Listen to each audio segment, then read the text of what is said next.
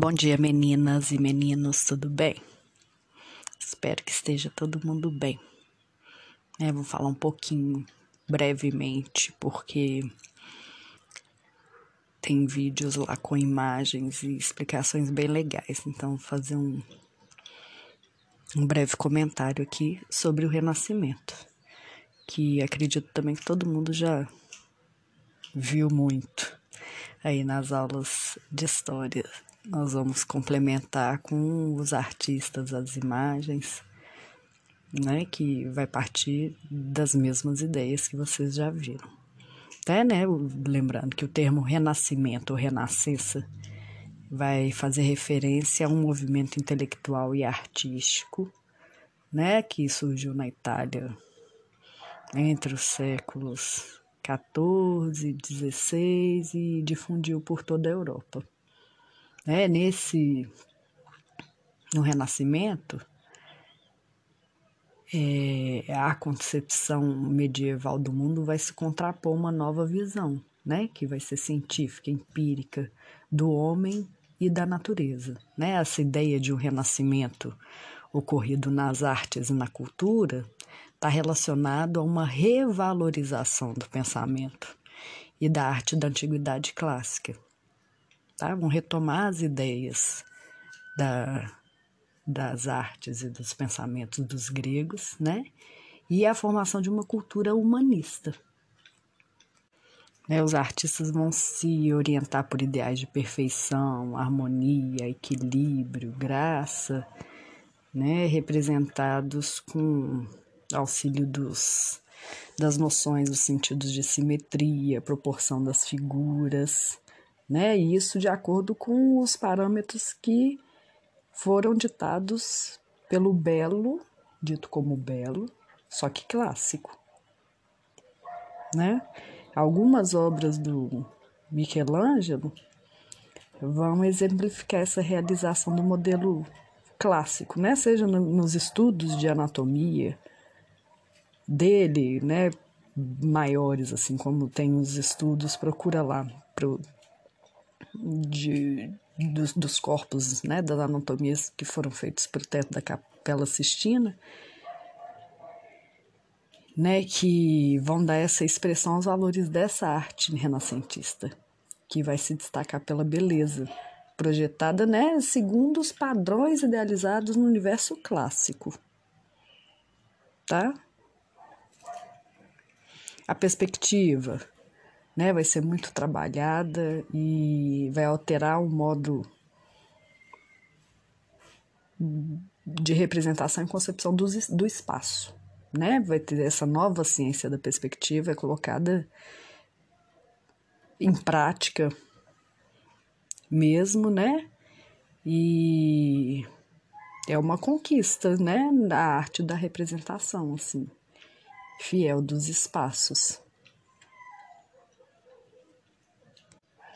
Aí a gente vai ouvir falar da cidade de Florença no século XV, né, que é, é tida como um berço do movimento, né, onde vão ser realizadas algumas das obras mais inovadoras do Renascimento, né, do Donatello, Da Vinci, Rafael, Brunelleschi, que vão figurar entre os maiores representantes dessa arte renascentista lá. Então, gente, o que a gente vai lembrar, né? Que no o Renascimento, ele, né? Renascimento, esse nome que é dado depois, claro, né? Tava nascendo uma nova forma de pensar e encarar o mundo e a arte, né? Com esse, essa questão humanista, o homem passa a estar no centro do universo e o teocentrismo vai dar lugar ao antropocentrismo, né? Não é mais Deus, é um homem no centro. Então há um regresso às ideias, às glórias da época clássica, né, greco-romana, e um renascer desses ideais e cânones clássicos. Né? A era romana começa a enxergada como uma época de luz e prosperidade, enquanto a era cristã, que era a Idade Média, passa a ser encarada como uma época de trevas. Então isso é, né, que a gente já viu que não é bem assim. E o Renascimento vai se propor restaurar essa luz perdida lá da, da época clássica, tá? Então, vai ocorrer como se fosse um renascimento da antiguidade clássica, onde né, vão se alcançar os expoentes da criação artística. É, em termos de arte, né, artísticos, o Renascimento que vai suceder o, o Gótico tem, vai ter como característica principal a aproximação com a antiguidade, porém, né, o objetivo do artista renascentista não era de copiar a grandeza e a excelência da arte clássica, mas de igualar essas criações. Né? Durante esse período, os artistas vão deixar de ser considerados só artesãos e passam a ser vistos como homens intelectuais. Né? Essa, essa mudança de atitude em relação ao artista vai levar a, a, a questão da, do colecionismo de obra de arte, né? porque tudo que vai sair da, das mãos de um mestre vai ser considerado de um grande valor. Então, né, o, a questão da autoria, do artista, né, do mercado já começa a aparecer aí. Né? Vão surgir também as oficinas, que depois vai levar à criação das academias, né, onde os artistas vão ganhar mais liberdade. Lembrar também que a escultura vai vai ser independente da arquitetura já no Renascimento, né? Não vai fazer parte da, do, dos pilares nem das das paredes, né? E vai reavivar também a, a questão do corpo nu, que era uma característica da época clássica, né? E aí o primeiro grande exemplo é a clássica escultura Davi, né? Donatello. É a primeira escultura independente de tamanho natural e totalmente nua, desde a antiguidade toda. Então, de uma forma geral, a escultura renascentista recupera a independência, ganha grandiosidade, volume, realismo, né? vai ressurgir a questão do busto, retrato, que era comum na antiguidade e vai se tornar popular no Renascimento. Né? O busto é aquela escultura que que pega quase como se fosse o nosso retrato 3x4, assim, acima do busto mesmo para cima. Assim. Né? Os artistas então começam a, a comercializar as obras também, que é uma, uma característica marcante já no, no Renascimento.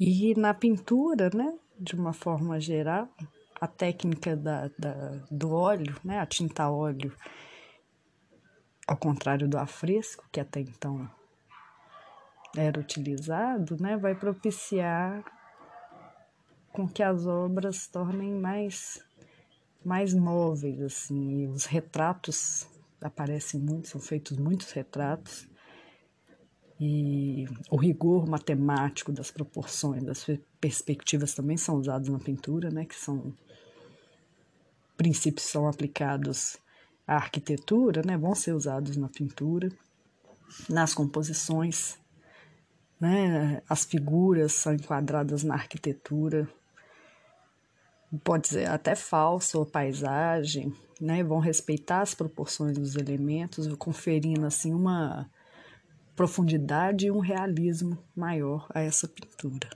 Há uma busca, né, de uma perfeição absoluta e o culto aos gênios, né? Como a gente sabe, né?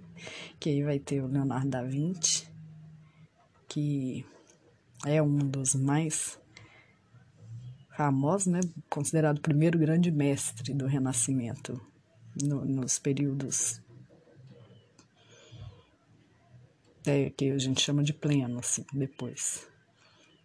Tá? Ele vai desenvolver e aperfeiçoar a utilização do, do claro escuro, com, com a questão daquele degradê, onde ele vai esfum, usar o esfumato, né? que é uma característica também forte nas, nas pinturas dele, onde ele vai conseguir projetar nas pinturas a questão da luz e da sombra, que vai dar a impressão maior de volume, de perspectiva, né? E não ter uma linha de contorno separadinha das figuras. Vai aperfeiçoar a perspectiva aérea, as figuras vão ser mais enigmáticas, andrógenas, né? tem uma importância atribuída ao gesto, né? que as figuras vão se expressar através de alguns gestos contundentes, no caso do Leonardo da Vinci. Enfim, né? Ele é o autor de uma obra artística e, e científica que ficou muito famosa pelos seus escritos, pelos retratos, né? Pela essa invenção da técnica desse esfumato.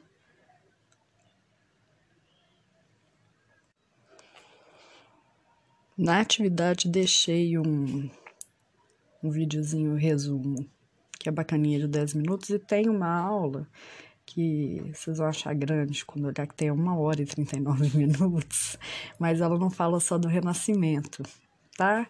Quando clica lá na aula, vai abrir na descrição do, do vídeo, é, você pode ir direto para o renascimento se quiser, mas é uma aula muito legal porque ela tem muitas imagens. E eu acho que é fácil, é, mais fácil, né? E melhor para a gente gravar e entender essa questão das histórias da arte quando se tem a imagem junto, né? Faz muita falta pra gente. Então a aula é legal, vale a pena.